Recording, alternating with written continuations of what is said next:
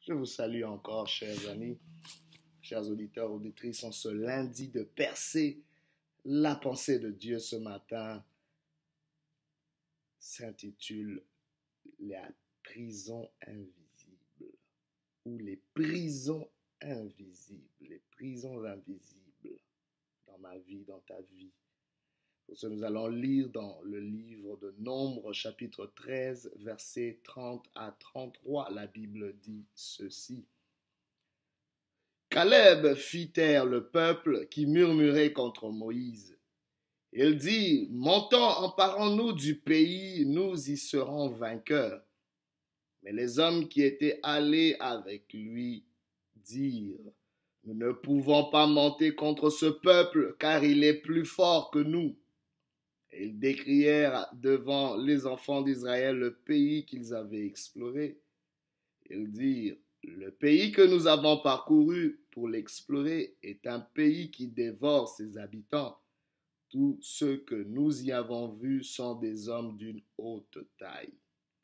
Et nous y avons vu les géants, enfants d'Anak, de la race des géants. Nous étions à nos yeux et aux leurs comme des sauterelles les prisons invisibles. Laissez-moi vous dire d'emblée que les prisons, les véritables prisons dans ta vie, dans ma vie, ne sont pas visibles, mais invisibles. Elles sont invisibles avec de grandes répercussions visibles. Laissez-moi vous dire aussi que les prisons invisibles, les véritables prisons invisibles sont des conditionnements, les conditionnements mentaux les conditionnements dans nos pensées, dans nos croyances qui limitent nos actions, nos réactions, nos possibilités nos résultats. Je vous donne un exemple. Je vous donne cet exemple. Voyez une chèvre qu'on attache à, je ne sais pas, un poteau et à qui on limite l'accès de brouter au-delà d'une certaine distance et on maintient cela par la longueur du fil. La chèvre, à chaque fois qu'elle essaye de dépasser les limites qui lui sont imposées par la corde, sent une résistance qui la tire vers l'arrière. Et finalement, cela conditionne sa pensée à ne plus jamais franchir cette limite et même, elle arrive même à détecter l'exactitude de la limite. Plus tard, quand nous détachons cette corde et la chèvre totalement libre, vous verrez que la pauvre chèvre n'arrivera à, chaque fois qu'elle atteint la limite qu'elle sait déjà, par laquelle elle a déjà été conditionnée, elle s'arrête, elle rebrousse chemin. C'est ce qui se passe dans nos vies aussi. Qu'est-ce qui t'a conditionné? Ce sont là les prisons les véritables prisons invisibles dans ta vie. Une prison, c'est un lieu de limite, un lieu de limite, un lieu où tu es entre quatre murs. Tu es peut-être, tu ne vois peut-être pas ces quatre murs, mais ces quatre murs sont là. C'est peut-être conditionné par ton enfance à ne jamais voir au-delà de ce que tu vois. C'est peut-être conditionné par une relation, conditionné par un environnement, conditionné par des abus, conditionné peut-être par une petitesse. Peut-être tu n'as jamais su que tu pouvais faire plus. Quelles sont les prisons invisibles dans ta vie? Et vous savez, le conditionnement, c'est simplement un processus dans lequel une réponse ou une réaction devient plus fréquente ou plus prévisible dans un environnement Et cela résulte généralement par un renforcement, un stimulus ou une récompense pour une réponse désirée. C'est-à-dire qu'on te permet de faire quelque chose tant aussi longtemps qu'on peut te récompenser à le faire. Si tu le fais, voici ce qu'on te donnera. Et ainsi, nous sommes conditionnés, nous sommes limités, nous sommes bloqués. Et dans le test que nous avons lu, les enfants d'Israël étaient butés à cela. Dieu leur avait fait une promesse. Laisse-moi te dire, il y a une puissance dans la promesse.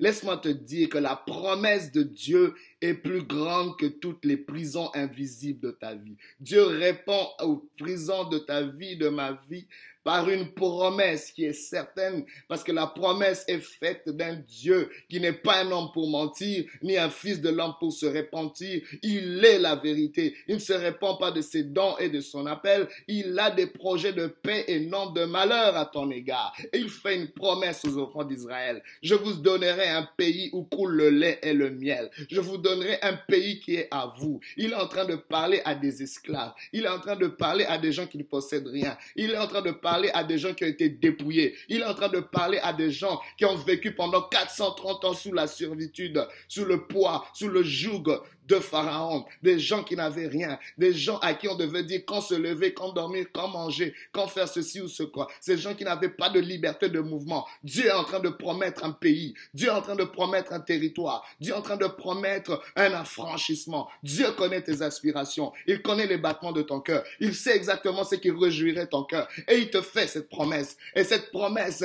est plus forte que toutes les prisons invisibles dans ta vie quand Dieu fait une promesse, ce sont tes pieds et tes mains qui doivent prendre possession de cette promesse. Cela ne tombe pas du ciel. La promesse vient du ciel. Mais la possession de cette promesse prend un homme et une femme qui s'investit, prend un homme et une femme qui s'avance avec la foi, avec l'audace, et qui va prendre possession de ce territoire. Et ainsi Moïse, en tant que leader, on voit des explorateurs. Il envoie dix. Allez nous explorer ce pays dont l'Éternel nous a parlé, parce que nous sommes sur le point d'en prendre possession.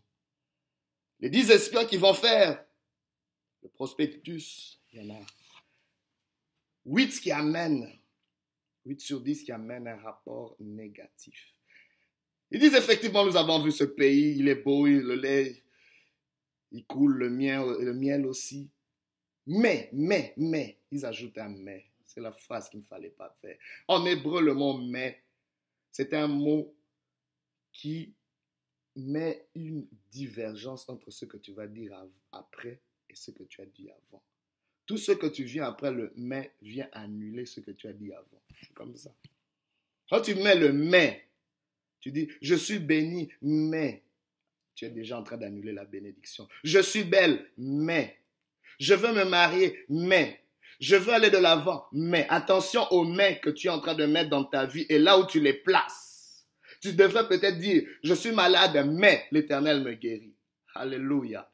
Mets toujours la plus grande chose après le mais. Mets toujours ce que tu veux voir dans ta vie après le mais et non avant. Ils ont dit mais. Ce pays est bon, mais il y a des géants. Mais nous ne pouvons pas le prendre. Ils ont déjà annulé la promesse de Dieu. Pourquoi? À cause des prisons invisibles qui existaient dans leur vie.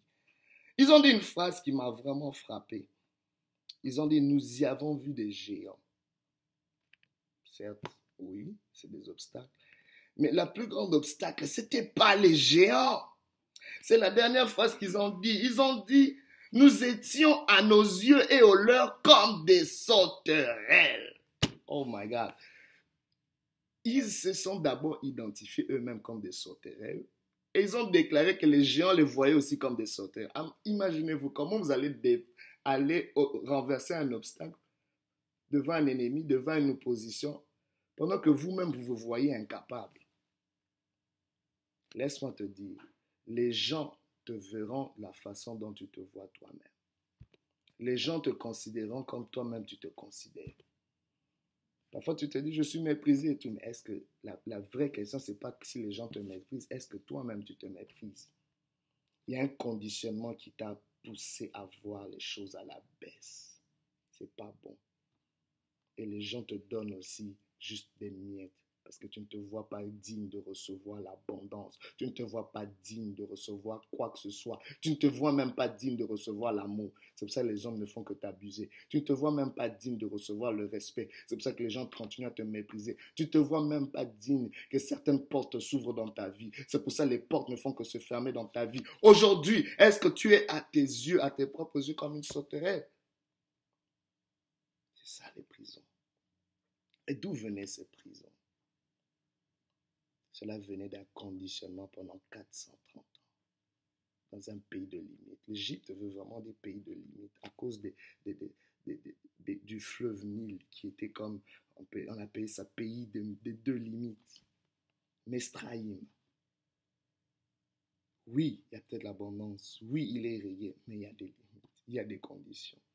Il y a un conditionnement. Un conditionnement qui limite tes choix. Un conditionnement qui limite tes mouvements. Un conditionnement qui limite ce que tu peux faire et ce que tu dois faire.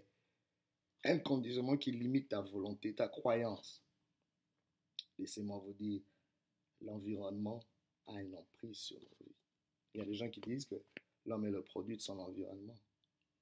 Ton environnement peut te limiter. Je ne sais pas où tu as grandi et là où tu te trouves, il y a une situation, mais laisse-moi te dire que cet environnement a des effets sur toi. Peut-être aujourd'hui, ça te prend de bouger. Mais le comble, ils étaient déjà sortis de l'Égypte. Mais l'Égypte n'était pas sortie d'eux. Hum.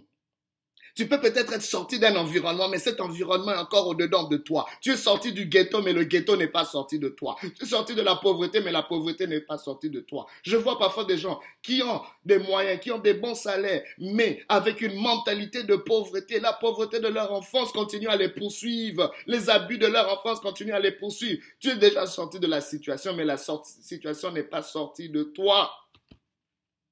Prison invisible. C'est peut-être des paroles qui ont été dites sur ta vie, mais tu es déjà sorti. Tu n'es plus encore sous la tutelle de ton père qui t'a dit que tu étais un moins que rien. Tu es déjà marié avec quatre enfants, mais tu continues à ressasser, à repenser à toutes ces paroles méprisables que peut-être cet instituteur t'a dit quand tu étais peut-être en classe de première année qui t'a traité de sot, mais cela continue à te suivre et cela va même limiter tes performances professionnelles. Je ne sais pas quelles paroles t'ont été dites. C'est peut-être un amoureux, une amoureuse, peut-être ton ex, qui t'a dit que tu n'irais loin, que tu n'étais moins que rien. Et aujourd'hui, ça va affecter même toutes tes futures relations. Jusqu'à quand vas-tu rester dans ces prisons invisibles? Aujourd'hui, ne regarde pas l'invisible, mais regarde l'invisible. Les prisons sont au-dedans et non à l'extérieur.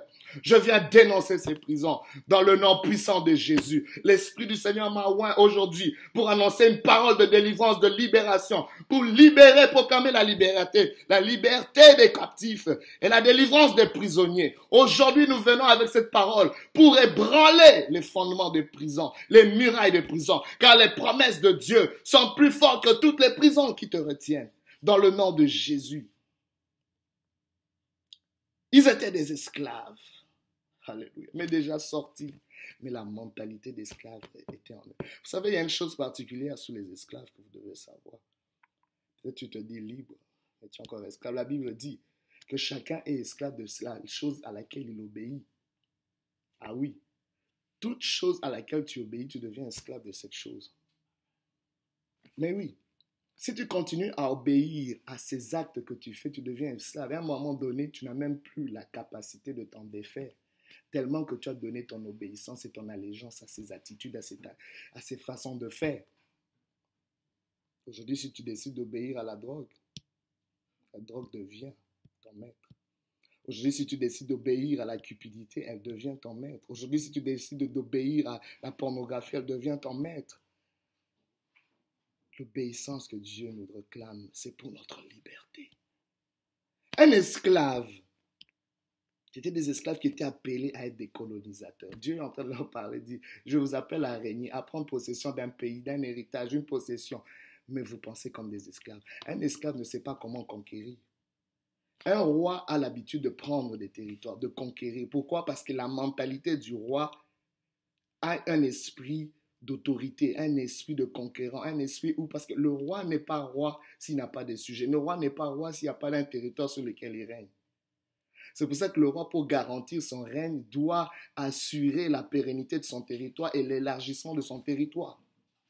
C'est ainsi que Dieu est en train de leur donner ce territoire. Mais quand tu ne te vois pas aller de l'avant, tu ne te vois pas t'élargir, il sera difficile. Alors l'esclave avait aussi une autre particularité, c'est que les esclaves travaillaient pour la nourriture. Tu te dis que c'est peut-être pas ton cas, mais toi, parce qu'un esclave, qu'est-ce qu'on lui disait? Travail, un dur labeur, imposé. Si tu travailles, tu vas manger. Si tu travailles, tu vas manger. On le fouette, on le flagelle, on le limite, mais pour la nourriture. Et vous savez qu'est-ce que cela crée comme conditionnement? Une fois que l'esclave sort de l'esclavage, il n'a pas une bonne relation avec l'argent. Tout ce qu'il se voit faire avec l'argent, c'est de le consommer. Et c'est ainsi que beaucoup d'entre nous, tout ce que nous savons faire avec notre salaire, avec le fruit de notre labeur, c'est juste de consommer. Tu es peut-être un consommateur impulsif. je connaissais une dame qui m'a avoué une chose, je ne sais pas, elle avait un très bon travail, un très bon métier, une femme seule. Mais au jour de sa paye, elle n'était jamais tranquille, tant si longtemps qu'elle n'avait pas fait la ronde de tous les magasins. Elle s'achetait des choses, plein plein de choses qu'elle n'utilisait même pas. Et seulement quand elle achetait ces choses qu'elle les ramenait à la maison, qu'elle se sentait un peu plus soulagée. Mais après, c'était encore des stress parce qu'elle n'avait jamais assez. Mentalité d'esclave. Parce que l'esclave travaille pour manger, travaille pour la nourriture. Non. Dieu ne t'appelle pas de travailler pour manger. Il t'appelle de travailler pour te développer, pour te perfectionner, pour t'améliorer. C'est ça même la signification du travail. Ce n'est pas juste manger. Il faut aller au-delà de cela. Tu travailles pour t'élargir, pour investir, pour garder un peu pour tes, les, jours qui ne seront pas bons. C'est important pour nous de réaliser cela. Et l'esclave voit le travail comme une corvée et non une possibilité de s'affranchir, de s'épanouir. Parce qu'on devait le fouetter pour travailler. Cela crée encore un autre conditionnement. Quelle est ton attitude vis-à-vis du travail? Tu verras que tu travailles avec une mentalité d'esclave. Donc le plus important, c'est même pas que tu aies un meilleur travail, mais que tu sortes de cette mentalité d'esclave. Parce que même avec le petit travail, tu peux aller de l'avant. Le plus important, c'est même pas que tu puisses changer de relation. Le plus important, c'est que tu sois libéré de tes prisons invisibles. Parce que même avec la plus petite relation, tu peux faire des prouesses avec. Oh, il y a des gens qui souhaitent même, oh, si j'avais d'autres enfants, parce que mes enfants sont vraiment des petits démons. Non, ce sont les enfants que Dieu t'a donnés. Mais tu dois les élever avec une mentalité d'affranchi, non pas avec ces prisons mentales, ces prisons invisibles que tu es en train de même de répercuter sur la vie de tes enfants. Aujourd'hui, l'Éternel veut que tu puisses sortir de cette prison. Aujourd'hui, l'Éternel veut que tu puisses limiter, sortir de ces limites. C'est peut-être à cause de ta race. Tu te dis peut-être, je suis quelqu'un de couleur, je suis, je ne sais pas à cause de ma race, à cause de mon background, de mon pays d'origine. Je ne peux pas aller loin dans ce pays d'accueil, dans ce pays où je suis immigrant. On me voit, tu te vois toujours comme un... Non, ne te vois pas comme un immigrant. Vois-toi comme quelqu'un qui vient contribuer quelque chose. Moi, j'ai toujours fait une prière. Je dis, Seigneur, je ne vais pas en Amérique du Nord pour profiter de l'Amérique du Nord. Non, je viens pour être une bénédiction pour cette terre. On dira que Moussa Moupa y est passé et il a laissé des traces. Je ne viens pas pour que ce pays soit une bénédiction pour moi, mais pour que je sois une bénédiction pour ce pays. Parce que je me vois comme étant une source de bénédiction. C'est peut-être les limites de ton sexe. Tu te dis peut-être, oh, parce que je suis une femme, parce que je suis une fille. Sors de ces limites. Sors de ces prisons mentales, de ces prisons invisibles. Et une caractéristique aussi des prisons, c'est la facilité. Il y a quelqu'un qui a dit une chose qui m'a beaucoup béni. Il a dit que la facilité est plus dangereuse que la difficulté pour le progrès de l'homme. Attention à la facilité. L'esclave a une mentalité de facilité. Il veut que les choses lui soient données sur la cuillère. Il veut que tout soit facile. Non! Toi aussi qui es en train d'élever tes enfants dans la facilité, tu es en train de leur donner un poison. Tu vas faire d'eux des esclaves. La difficulté est une chose qui peut aider. Ainsi, ces enfants d'Israël étaient butés à une difficulté et se disent qu'on ne peut pas posséder. Qui vous a dit ça? L'esclave, quand il voit la difficulté, il voit la limite, il voit la mort, il voit l'impossibilité. Non, Dieu dit non, les promesses que je vous donne sont accompagnées des difficultés. Et les difficultés, c'est pour vous faire grandir. Les difficultés, c'est pour élargir vos capacités. Parce qu'il y a certaines difficultés qui viendront stimuler le meilleur en nous. Alors aujourd'hui, la solution, le Seigneur est en train de te dire, regarde à l'invisible, regarde à l'invisible, regarde à l'invisible.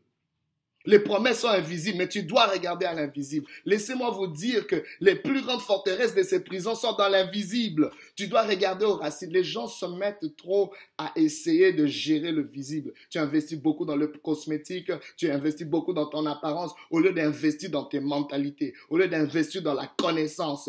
Car laissez-moi vous dire, les véritables prisons se trouvent dans ce que tu ignores. Les véritables prisons se trouvent dans tes croyances. Les véritables prisons se trouvent dans les perceptions que tu as de toi. C'est là que tu dois attaquer. Et tu dois attaquer cela en te voyant comme Dieu te voit. Sois comme Jésus.